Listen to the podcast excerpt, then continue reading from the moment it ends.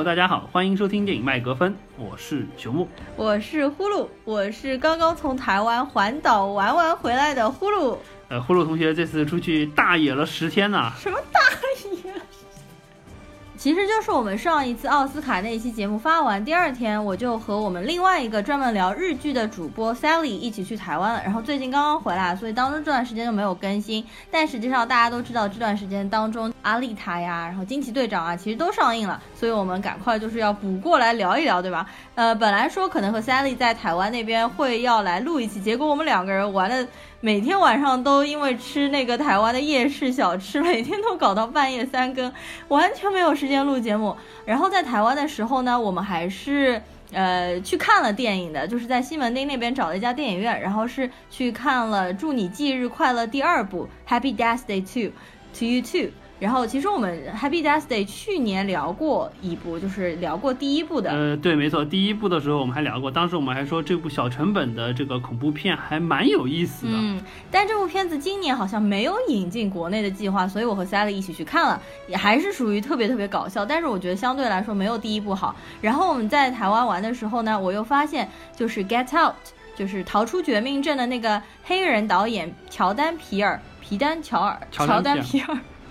他最新一部惊悚恐怖片又要上映了，叫做《Us》，就是翻译过来是我们啊。他在那个台北有上映嘛，在我们这边应该是不会引进了嘛。我特别特别想看那部片子，因为我看了预告片，感觉非常的惊悚和恐怖。那么我们现在先说回今天的主题吧。那我们今天呢，就是要来聊一下刚刚上映了第四天的。Captain Marvel，对，惊奇队长，我们两个也是昨天晚上刚去看完的，它应该是漫威宇宙的第二十一部长篇电影了。呃，没错，惊奇队长也是大家期待了比较久了，因为从复联三结束了之后就埋下了一个梗，对不对？Nick Fury 用他的古老的 BB 机发出一条信息给惊奇队长，感觉好像，因为我们知道当时灭霸打完响指之后，大家把所有的希望就寄托在了。当时还没有出现的蚁人，以及这个新的角色惊奇队长。嗯，当然蚁人看完了之后，发现实际上还是独立成章的一个故事。嗯，只是最后留了一个小尾巴，好像说，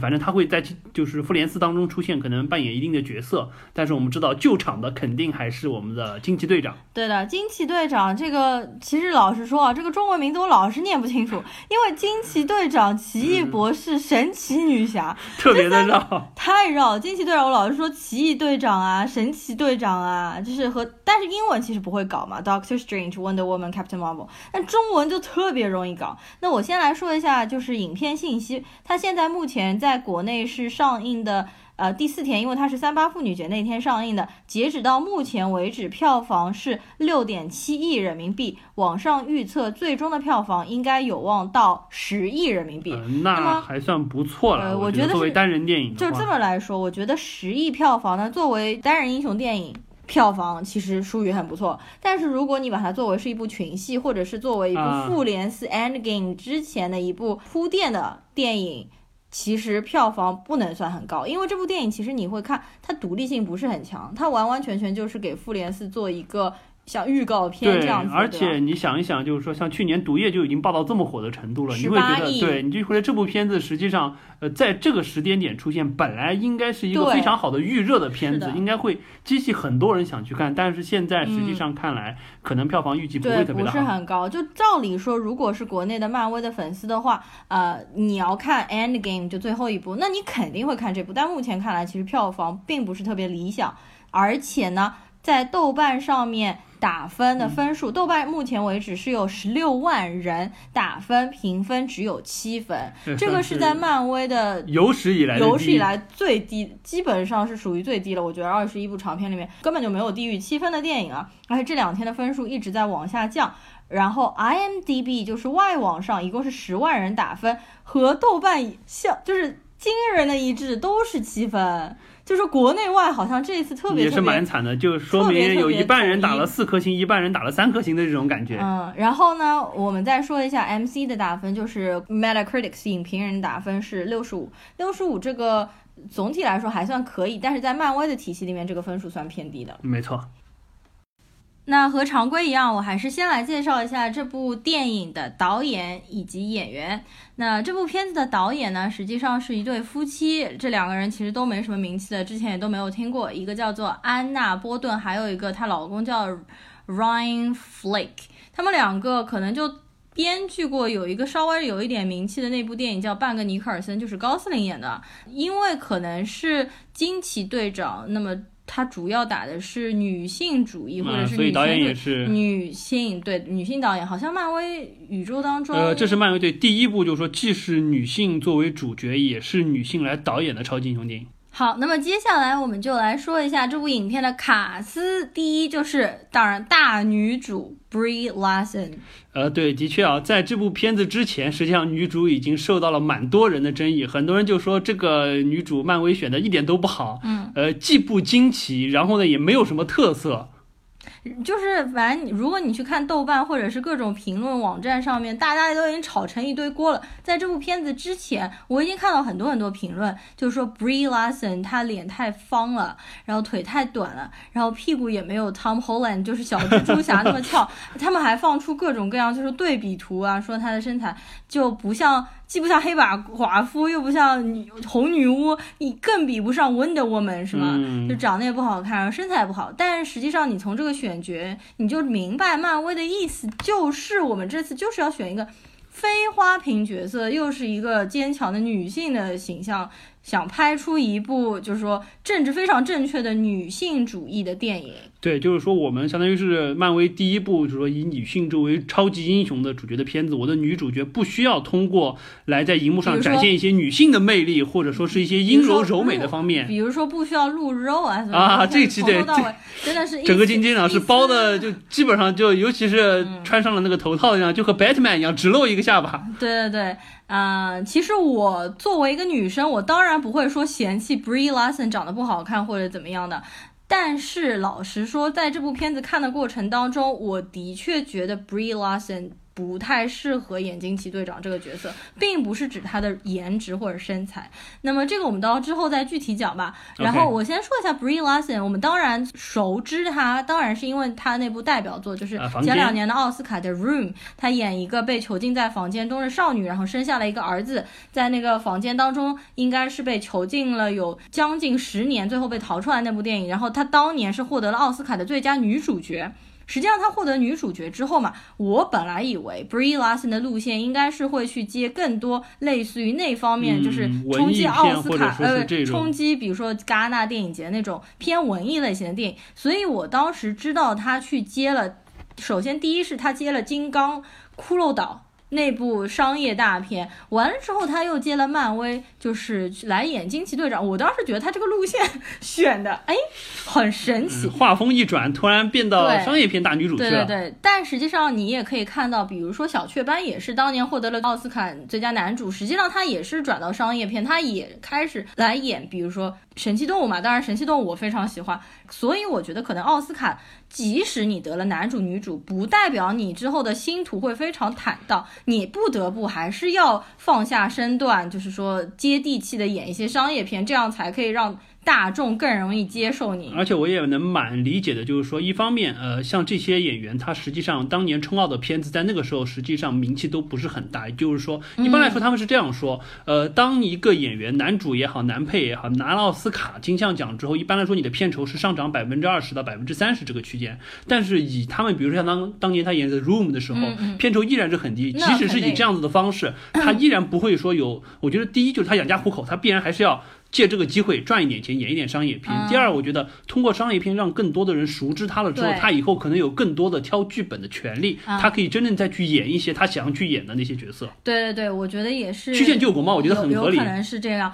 那总体来说，我觉得 Brie Larson 的气质更适合演像 The Room 那种感觉啊。呃，Brie Larson 实际上还是挺年轻的，八九年出生，所以现今年的话，也就是才刚刚三十，但是一直在网上被大家说是大妈队长这个样子，还。还截了很多他的丑照这样子。我觉得这部片它实际上是特意就是说很多角色包括表情就是拍成那个样子，实际上可以看到他生活中还不是一个特别像。呃，其实 Brie Larson 年轻的时候，他其实还作为童星出演，当然一直都不出名啊。他二十多岁的时候，其实拍了蛮多那种蛮暴露的照片，我看，然后又金发碧眼的那种感觉。然后大家都说，为什么在这部片子当中，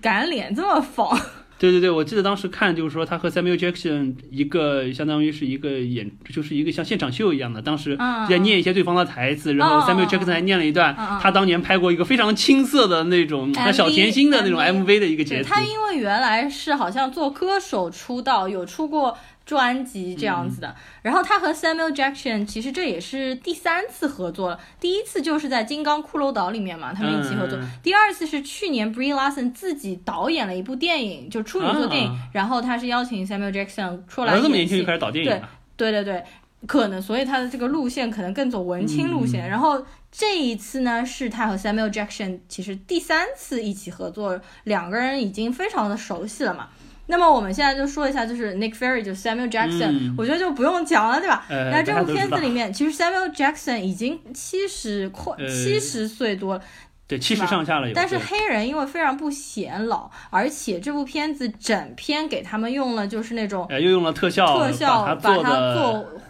就做回到了一个，对对对，做回到了一个三十年之前，相当于是刚刚出道，作为神盾局一个新手探员的这么一个状态。对，和他一起搭档的还有那个科尔森探员，这个探员其实很很招人喜欢，对，没错，就很搞笑。然后他们两个都是同时做了年轻化的处理。对对对，没错。当然，实际上看下来，你会觉得就是 Samuel Jackson 他这个年轻化的处理了之后，嗯，我觉得第一，呃，特效成本下的很。足。第二就是说化妆方面应该做的要比就是 Agent Coulson 做的多得多，因为整体看下来感觉 Coulson 他的这个演员他的面部表情还相对比较僵硬，也就是说可能他是没有太多。实体去化妆了之后去演的，更多的是通过特效来补。但是因为 Samuel Jackson 这里面的戏份多到基本上就已经感觉要超过裘德洛了，对对对，所以说而且对这个形象塑造的也特别好。所以说实际上看到他有很多夸张的面部的表情的表演，有大量的特写的镜头，不单单是特效能做出来。因为我们之前看到过，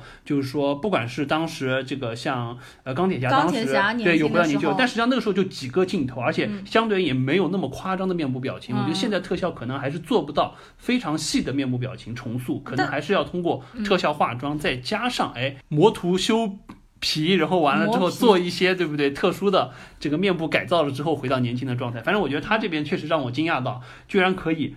就整部戏这么多的戏份，都可以保持让人觉得好像没有什么太多特效破绽。但是问题真的是，我觉得黑人真的完全不显老。就我看到过很多个六七十岁的黑人和他们的女儿同时出现，我以为他们是一对 couple。Samuel Jackson 即使不做特效处理，他本人看上去你怎么对吧？绝对不会相信他已经七十岁了吧，对吧？呃，说到 Samuel Jackson，稍微插出去说一下，因为这部片子当中非常重要的一个彩蛋，就是他会告诉你 Samuel Jackson 的眼睛到底是怎么瞎掉的嘛。然后这边我就不得不说一下，这部片子实际上引我来看，或者说我兴趣最大的点，全部都集中在那只橘猫身上。我来看之前，因为我已经被很多人都说有一只橘猫特别特别可爱嘛，然后我这次就把所有的关注点都放在那只橘猫身上，而且这只橘猫真的是戏份还挺多的。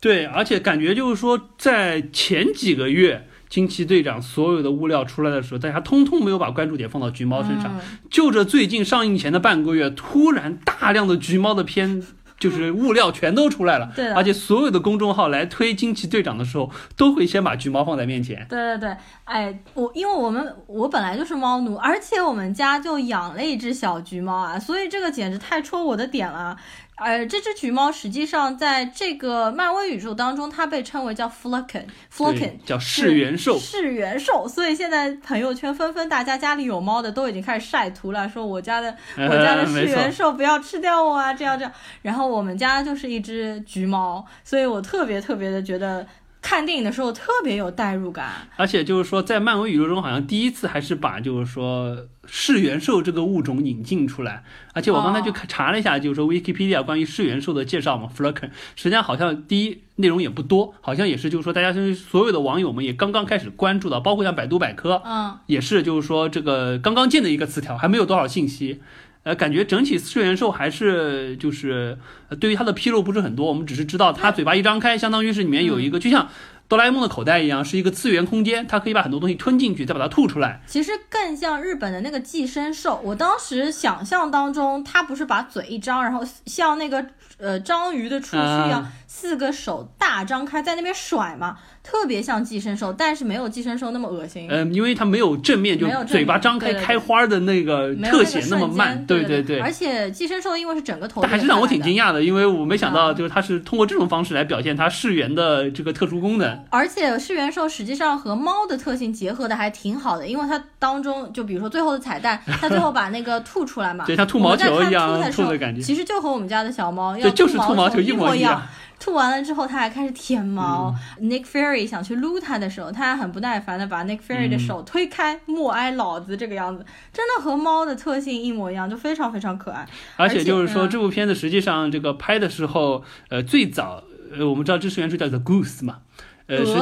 对，然后就说实际上本来没有那么多的戏份，后来是因为就是说我们知道这个凯文·费奇是漫威的 CEO，嗯，他强力要求说要把这个他的戏份加到百分之两，就加了两倍的戏份，说是因为他们经过前期的调查，发现好像这个角色特别受观众的欢迎，所以他们特别要求要把这个猫的戏份加强。而且我们知道，实际上女主 Brie Larson 实际上她对猫是有严重的过敏的，所以说实际上拍起来很痛苦，但是依然他们还是照照做了，而且实际的。结果看来相当不错。现在是全民吸猫，而且现在在国内橘猫特别特别受欢迎嘛。我看到说 Brie Larson 她实际上对猫毛是过敏的，所以她当时拍的时候拿的都是 puppet，就是玩偶一个绿色的玩偶，然后再去替换。然后我还看了一个专门。讲那个噬元兽的一个采访短片，就是说演员纷纷表达了和这只橘猫相处和拍戏的愉快的经历啊什么的。实际上，它和《街猫鲍勃》一样，《街猫鲍勃》里面有七只猫替身，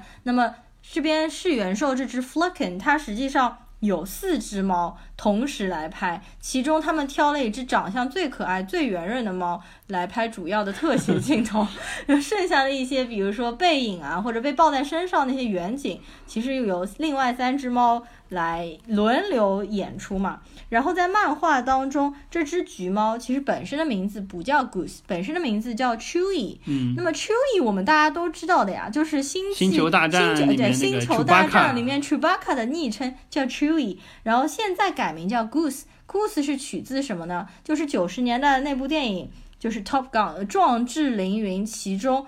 阿汤哥的那个 Wingman，对对对，叫做 Goose。所以在这部片子当中，因为这只橘猫实际上也是作为惊奇队长的 Wingman，所以就取名叫 Goose 嘛。嗯，好的，有这个作为猫奴，一说橘猫我就说不回来了。我们现在这个停下来，继续往下讲其他的演员。裘德洛我就不要讲了吧。裘德洛，呃，我们我们要剧透了。我们今天反聊肯定要剧透，肯定要剧透了。裘德洛在这里面饰演的，你来说一下这个角色是？呃，对他饰演的实际上叫永罗格 （Young Roger），实际上相当于是什么呢？相当于是克里星人当中的一个，有点像是 Brie Larson 演的这个惊奇队长在那边的一个导师的状态，也是呃带领着一个舰队想要来从。就是说，惊奇队长身上把他的神奇能量夺走的这么一个人，在这边我又想说什么，就是裘德洛最近其实出镜还挺多的，因为我们刚刚在神奇动物当中看过他，他演的就是邓布利多校长对，年轻的时候，对他突然之间又来一个大 IP，又来这边演一个漫威里面的角色，就让我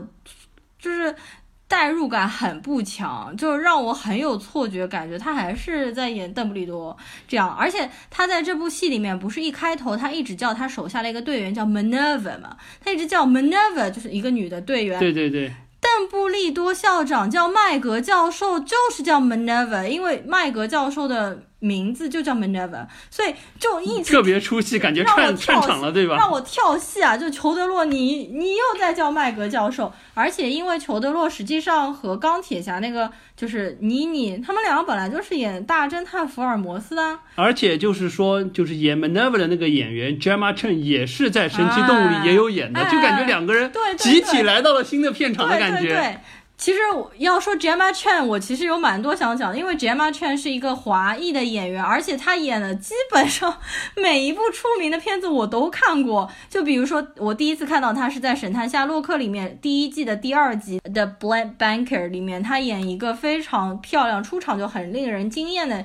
一个呃女学生的形象。她实际上本人是牛津大学毕业的一个学霸，然后完了之后，《神奇动物》当中出现了一点点，然后那部英剧的《Human》，它里面就是演的非常完美的拟真人、仿生人。对对对。然后完了之后，我们最近又看了那个《Crazy Rich Asia》，那部叫什么来着？《夺金奇缘》啊，《摘金奇缘》啊，《摘金奇缘》，它当中又是演一个非常大小姐，就感觉最近。出镜次数很多，很频繁。然后专门有很多公众号写了 Gemma Chan。我其实从他从 Sherlock 一开始出来，我就很喜欢他，因为他长的就非常的有气质，就高知的那种，而且他演的角色也都是我属于我很喜欢。但这部在这部片子里面，因为他的脸被涂的完全是克里人，真的看不出来蓝色还是紫色的嘛，我完全没有看出来是 Gemma Chan。我是到最后字幕出来的时候。我才看到，原来他演的是 Minerva，他其实演的就是裘德洛手下的那个女的，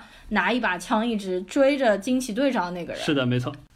呃，接下来我们来说一位最近人气还蛮高的澳大利亚的演员，叫本·门德尔森。实际上，这个我们在之前好几次节目当中已经提到过他了。他就是在《头号玩家》当中也演过反派，《至暗时刻》里面演过丘吉尔，当时那个英国国王。完了之后，他还在《星球大战：侠盗一号》里面也演过反派的。然后呢，他在这部里面，你说一下他演对这部片子里，他实际上就是演了斯克鲁人的那个首领 Talos，也在就是说。剧中因为斯克隆是可以变身嘛，他就变成了 Nick Fury 当时的领导，叫 Keller。嗯，而且后面他就是变回斯库鲁人，就脸上很花那个样子，还是他本人演的。而且他还在剧中夹带私货说那个我的蓝眼睛很漂亮啊这种话，但是他还蛮搞笑的。我看他最近人气还蛮高的嘛。接下来我想讲的这个女演员，其实是我本剧当中。觉得最喜欢、最帅气、出场气场最强大的一个女演员，她其实在这部片子当中饰演的，呃，应该说是演了两个角色，一个是从克里星人叛逃出来到地球上去做，呃，去研究那个光速飞船的，叫 Wendy Lawson，呃，也是当时惊奇队长在地球上的，相当于他的导师。然后另外一个角色就是克里星人超级人工智能 Supreme Intelligence 里面，呃，惊奇队长进去了之后特化出来的一个呃专门的形象，而且我们实际上是觉得在呃就是 AI 的这个 VR 世界当中，他出演的那个角色更加出彩，而且更加有戏。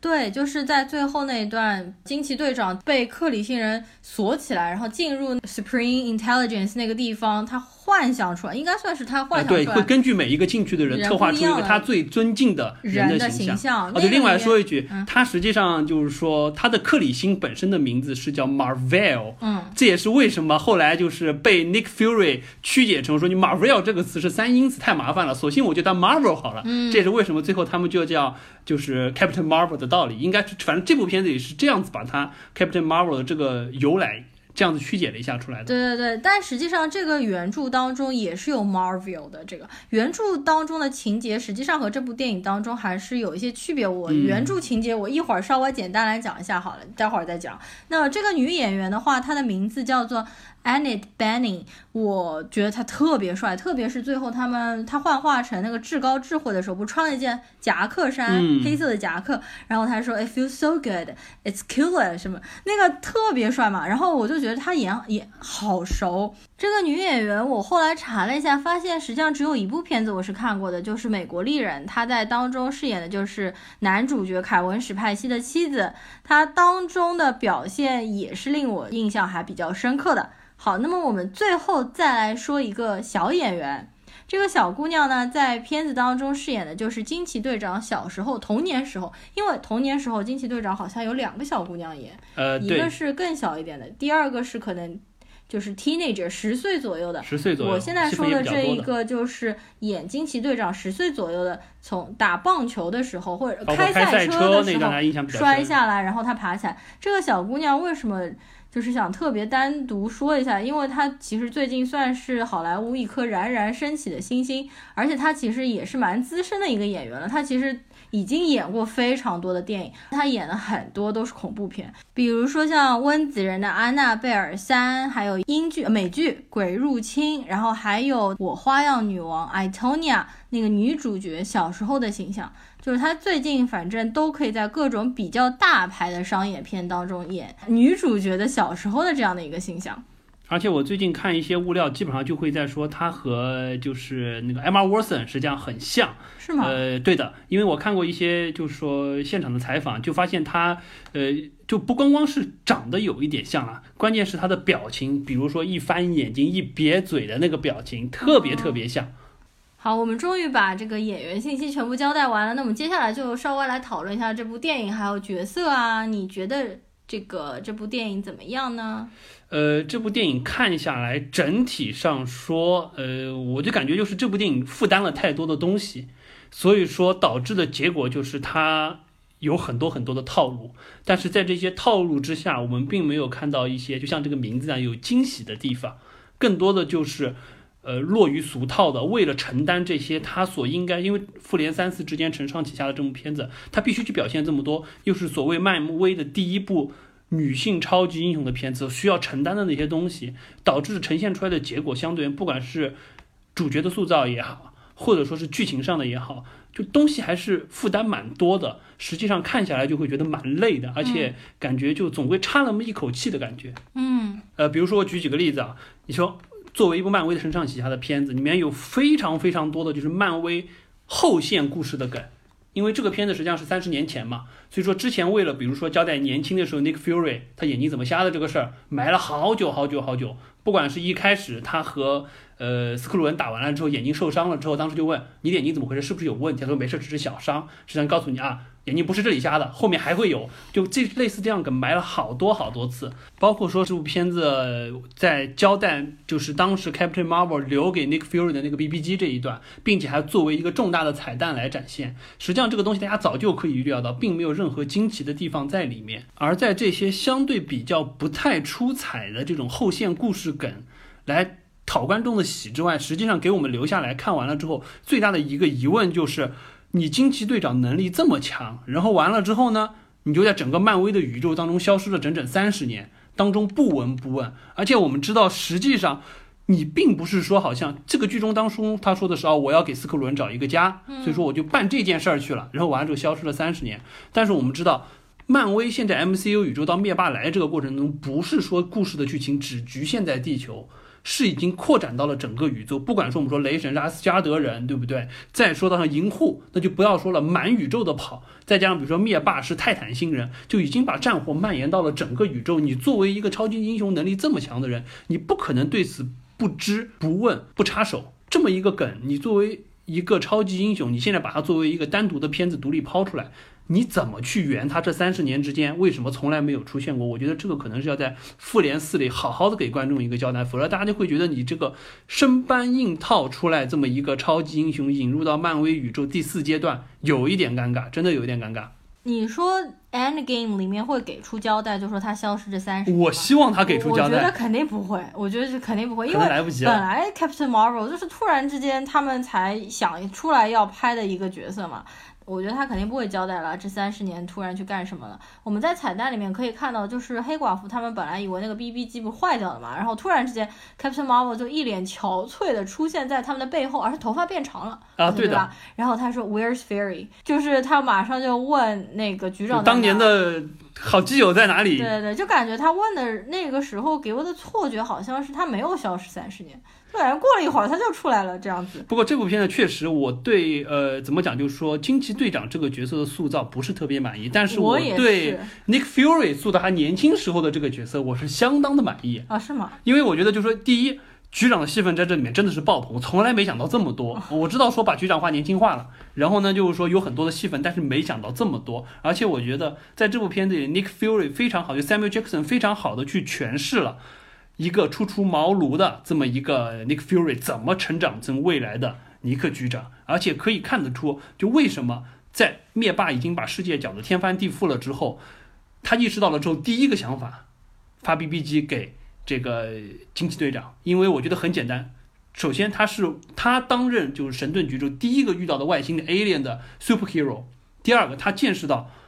Captain Marvel 能力是多强，这基本上就是我觉得甚至是可能是凌驾于超人之上的这个等级，非常非常的夸张，可以和真的是可以和灭霸对着干的这种能力，一个人扫平整个克里星的舰队，非常的夸张。第三，相当于是就是年自己还年轻时候认识的超级英雄小伙伴，总觉得哎呀这个有事儿了就应该找他的感觉，我觉得这个塑造的蛮合理的。实际上，我觉得 Nick Fury 在这部片子里面给我感觉和后期的之前拍的电影当中 Nick Fury 的形象就差距太大了，就是有断层的感觉。因为后面 Nick Fury 出来都是很严肃、很严谨的嘛，但是这部片子里面感觉特别的呆萌，就对特别蠢萌。他一直在憨笑、傻笑，然后看到橘猫就走不动路，马上跪下来撸猫，这样，而且被猫弄瞎了眼睛之后，也完全没有任何怨言，一点不介意，对不对？继续养在办公室里，对，还养在办公。公室里，我也是完全没有想到，就感觉他好像演出了一个特别蠢，就毛头小伙子懵懂不知这个超级英雄式的这种状态。对啊，就有有一点太好像太傻了那个感觉，而且整部片子当中其实还是有很多紧张的气氛，但是他好像一直都在搞笑。他好像成为了这部片子当中搞笑的担当，是没错。我觉得可能这也是给 Samuel Jackson 一个释放的点，因为之前 Nick Fury 太绷着了，因为对不对？动不动就 motherfucker 这种，就没有什么好玩的地方可以去。就他一直捧着猫，带着猫，各种，嗯，最后还拿那只猫举起来说：“你你赶快给我搞死他们。”结果那个猫没有搞死他，那一块其实全部都是全场当中的笑点嘛。呃，不过我觉得自从就是说《雷神三》之后，所有相对比较严肃的漫威的片子都加入了大量这种搞笑的成分来调节气氛和吸引观众。我觉得这个可能以后就漫威可能回不去了。我觉得。嗯，然后我也来说一下女主角吧。其实我也前面想说，我觉得女主角他们这次选的人设并不是特别好，也不是单说身材或颜值的问题。我觉得她的演技和这部片子就是呃爆米花电影需要她。表现出来的这个演技，我觉得不搭。他更适合演那种文艺片，我觉得他更适合演那种什么呢？贴近于现实生活当中的那种片子。这个片子当中，因为他需要一个比较夸张的人设，但是他当中给人的感觉一直演的时候是端着的，有架子，就是很有偶像包袱。他比如说，他当中会一直给我一种姐就是那么酷，姐就是那么帅气，我就是那么潇洒。但是我觉得那些都是装出来的。就因为他本人没有给我感觉真的那么酷那么帅，不像我前面所说的那个至高智慧的那个女主角，她真的就游刃有余的感觉，出来就是气场很强。但我觉得，呃，Brie Larson 来演惊奇队长气场不够强，基本都是靠装出来的。呃，所以我们这部片子看完，我们会认为惊奇队长这个角色是立不住的，给我们感觉没有亲切感，就看完感觉还是一个陌生人这样的感觉。呃，没错，其实从。凭良心说，Brie Larson 这个演员我是不讨厌的，我还蛮喜欢他的，我也不觉得他说长得不出彩。实际上，我觉得他长得还是蛮好看，很耐看。嗯。但是确实，就像呼噜说的，他对于这个角色来说，就是戏路不太搭。嗯。或者说。超级英雄的片子，即使你再想讲女权，你还是一个超级英雄的爆米花的片子。你需要在非常快节奏的电影过程当中把这个人物形象立起来，你必须做到两点。第一点就是他的荧幕形象有出彩的地方，那么或者说，比如说像盖尔加朵这种形象就非常好。或者说是什么，像呃黑寡妇这种，或者说像红女巫这种，就是说有特效动作，再加上一些奇特的魅力，包括黑寡妇还有非常强的动作戏。我们看到 Brie Larson 的动作戏也是不过关的，真的是一个文艺片的演员。这个我就是其实最想吐槽的一点，是因为我觉得这部片子的打斗场景太差了。其实，在整个影片刚开头十分钟左右的时候，就有一段布里布里拉裘德洛打的那一段，以及包括后来应该是在去音响店前面也有一段打的那个。我当时就觉得这打的太差了吧，这什么花拳绣脚？对，你再对比一下黑寡妇当年的打，那是掷地有声，形体动作都非常优美。其实 Brie Larson 我也看到说他其实在健身房训练了九个月嘛，但是我觉得他可能体能还是不能够做出那种对比起寡姐来说还是差得多，确实差得多。这段打斗戏拍的太差，你要相比较同时上映的。阿丽塔，那阿丽塔的打斗戏就甩开惊奇队长十八条马路的感觉啊！呃，没错，包括他对于惊奇队长打斗动作的设计，实际上也远远比不上神奇女侠。嗯，因为神奇女侠我们知道是一个 Amazon，是一个亚马逊战士，在片子当中，他有用剑盾，包括实际上还有用枪矛等等的工具，在这些东西设计上，实际上非常好的还原了一个亚马逊战士应该有的格斗技巧。我们再去说像呃黑寡妇，黑寡妇实际上是一个特工，那么特工实际上就是潜入和近身格斗搏杀的这个技巧，用的也非常好，而且我们可以看到 Scarlett Johansson 实际上演的也非常的到位。对，黑寡妇那个给我太惊艳了，她近身搏斗完全不用任何特异功能，但是她用手用脚以及她就是跳起来或在地上就特别优雅、特别优美，像一只猫一样。是没错，你再回过头来看惊奇队长，他的打斗动作实际上设计的有一点像超人的这种感觉，相当于是我的 super power 无限的强，所以说我每一拳就和你硬刚，没有什么特别好看的动作设计。对。让人打起来就感觉有点梆梆有点单调，就是它的拍摄角度也选择的有问题。反正就是整个打斗场景没有任何出彩的地方。可能真的是两个新人导演对于超级英雄打斗这个场面的驾驭还是不够好。嗯，我觉得也有可能是 Brie Larson，他可能。动作做不到位，可能对对对，他好像也训练了挺久，但是可能还是因为真的是内行人，就训练过的人和外行人打斗出来，真的还是很能看出来的，就专业性和不非专业性这样。对，然后我们说完就是说，实际上 Brie Larson 演的这个角色本身在不管在形象上、动作上有一些差别。那再回过头来说，Captain Marvel 这个角色，我觉得塑造的也挺尴尬的。最核心一点就是他。作为一部超级英雄起源的片子，最关键的我们讲的什么？就是英雄的成长，为什么成为英雄？他对于自己的思考。这部片子讲实话没有，他我们可以对比，就还拿神奇女侠来对比。神奇女侠从一个世外亚马逊来到了这个世世俗世界了之后，有很多不适应的时候，嗯，当时也产生了一些小的误会、小的偏差，大家觉得蛮有意思的。但是实际上反观到惊奇队长，他失忆了之后回到了地球，一开始和 Nick Fury 包括地球上的一些人也是有一种格格不入的感觉。但是这一块很快又被他想要表现出一些女权或者过于强硬的东西给盖掉了。这是一部分，第二个就是他在自己对抗，就是慢慢随着解开自己失忆的这个真相，发现克里星人实际上是坏的，他的这个导师裘多洛演的这个角色实际上是坏的，并且与他们进行抗争，甚至和 Supreme Intelligence 抗争的这个过程当中，他自己内心的成长，说实话太过突然，而且就这个片子有一点感觉，他镜头剪接的太过猛太奇，拼凑起来了之后。看不到他的成长，我这边可以对比举两个例子啊。一个例子是什么？就比如说，我们看这部片子，呃，它当中有一段让我特别想起了什么？就是《饥饿游戏》当中的 Katniss，就是 Janet l o v 大表姐演的那个角色，有点像这个角色。但是这个角色就是我们所谓的 Katniss，在《饥饿游戏》中，它是属于成长性的，可以看到他这个角色随着《饥饿游戏》剧情的推进，他的内心怎么样从一个。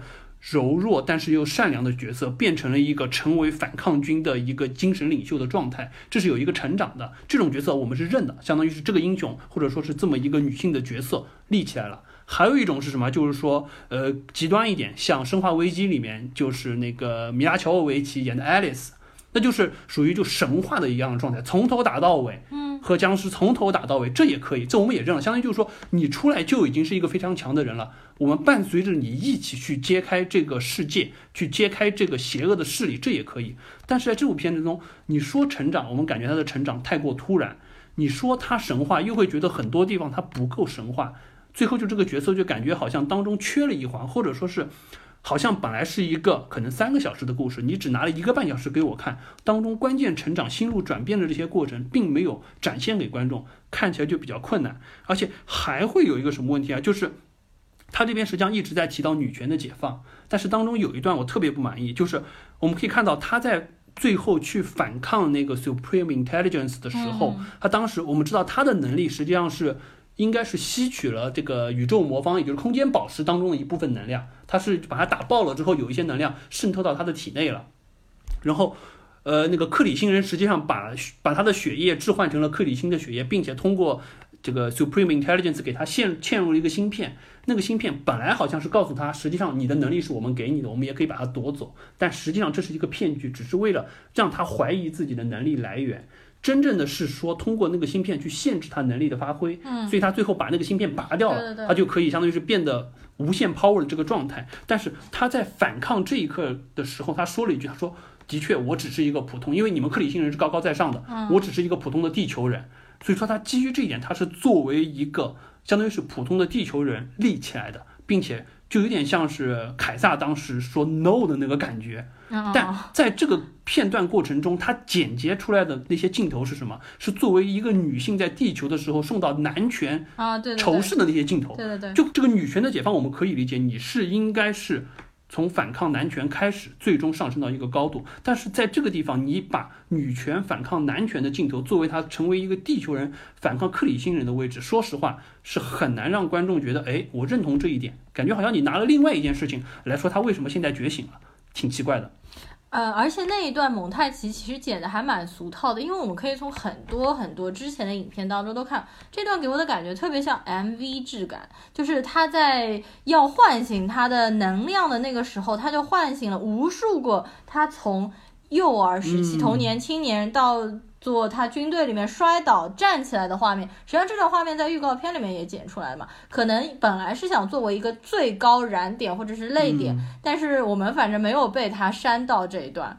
好的，我们前面洋洋洒洒对于这部片子实际上吐槽了蛮多的。呃，但是话说回来，这部片子我觉得还是推荐大家去看一下的，至少是漫威的粉丝肯定要去看一下，因为这部片子我觉得我们虽然刚才也说它作为一部承上启下的片子有太多的负担，所以说借用了太多的套路，可能让我们觉得不太满意。但是我还是要说，它负担的东西它基本上都表现到位了，不管是说惊奇队长他的前世今生，以及说 Nick Fury 这个角色他的早年成长史，再包括说他作为一部呃。弘扬女性超级英雄片子所要对于男权的一些抗争的东西，它这个点都表达出来了。虽然可能表达的有一些让我们觉得不够满意，但是这部片子我还是推荐漫威的粉丝们都应该去看一下。而且我觉得放在就是复联四上映之前一两个月出还是蛮好的。因为众望所归的 Endgame 实际上就是国内的话五月份应该就会上了，实际上。也过不了多久时间了嘛，然后在它后面还有一部就是蜘蛛侠，蜘蛛侠叫做 Far From Home，那一部应该是暑假档，七月份也要上了。那你作为可能这两片子的前面的一部预告片性质或承上启下的片子来说，就勉强还可以吧。但我实际上个人不是特别喜欢，但是这部片子的特效做的我觉得是比较不错的，就是最后惊奇队长。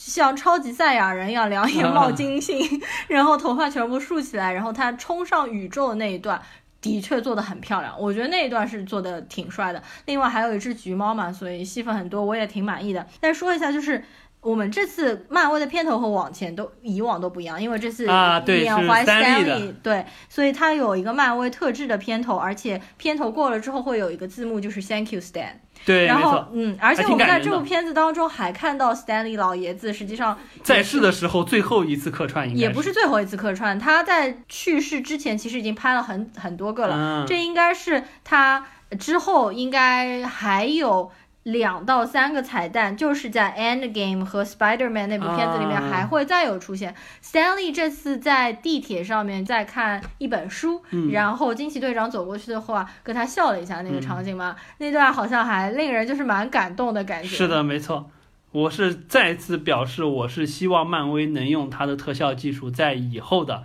超英雄片子当中让 Stanley 继续客串。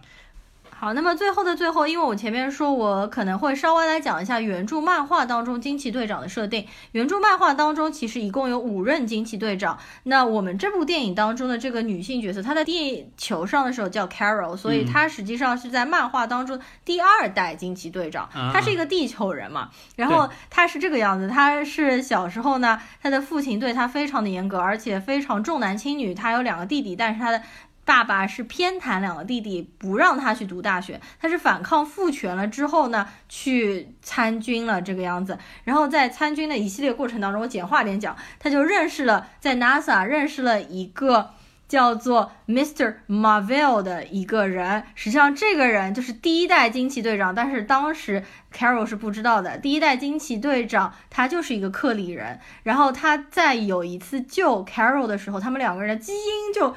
可能混到一起了，什么输给你输个血啊之类的。对，也好，那个漫画当中好像不是输血，就突然经过一次爆炸，什么他们俩基因就混到一起了。然后呢，Carol 就突然之间拥有了克里人的基因嘛，然后就突然变得非常强大。然后他的人格当中分裂出来一个惊奇队长的人格。他其实一开始是不喜欢这个人格，他觉得我不想做 superhero。但是慢慢他就有开始接纳这个人格了。但是在原漫画当中，我其实看了一下。好像美国的粉丝对于惊奇队长这个 Carol 这个人设，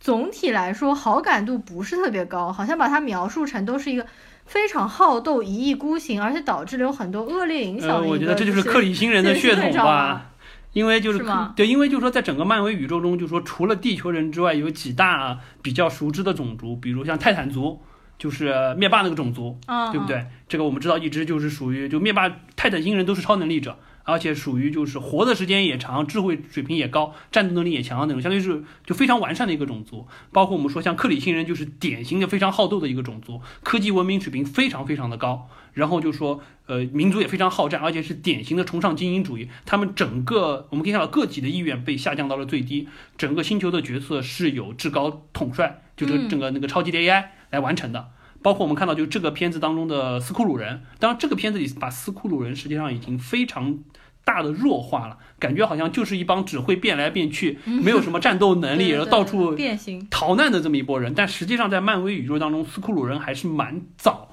出现的一个文明，而且还是非常强的一个文明，甚至说，就因为在漫画当中的设定，最早我们知道有一个叫漫威天神组，相当于有点像是宇宙众神的这种感觉。他们最早实际上是改造了一批斯库鲁人，斯库鲁人是由他们在就是仙女座的一个星系上去改造了一些，就是类似爬行类动物，像蜥蜴一样，所以他们实际上是这种绿色的皮肤，然后长得也是像爬虫类一样。哦，所以这部电影当中，他们还说到看着那个斯库鲁人的尸体，说 ugly lizards。对，没错，就长得很像，很像蜥蜴啊，对不对？就是说，他们实际上是天神组改造了那个星球上的这个，就相当于是爬行动物形成的斯库鲁人。而且斯库鲁人他们当时，或者这样说，克当斯库鲁人已经在文明高度发展的时候，克里星人还是一个原始状态。是斯库鲁人在大麦哲伦星球发现了，就是克里星人，并且当时在那个星球上有两个种族，呃，一个种族就是蓝色皮肤的克里星人。还有一个是一种，就相当于是能和植物产生感应的，叫科塔提人。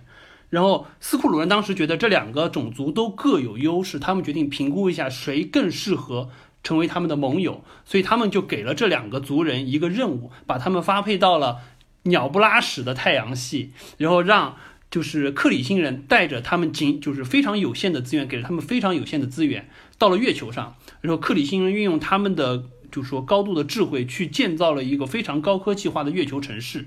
然后呢，让那个科塔提人到了当时非常荒蛮的，好像是火星上。然后科塔提人，因为他们是和植物之间有强烈的感应，所以他们实际上是把就可以简单的说，他们把那个星球绿色化了，变成了一个相对生机盎然的城市。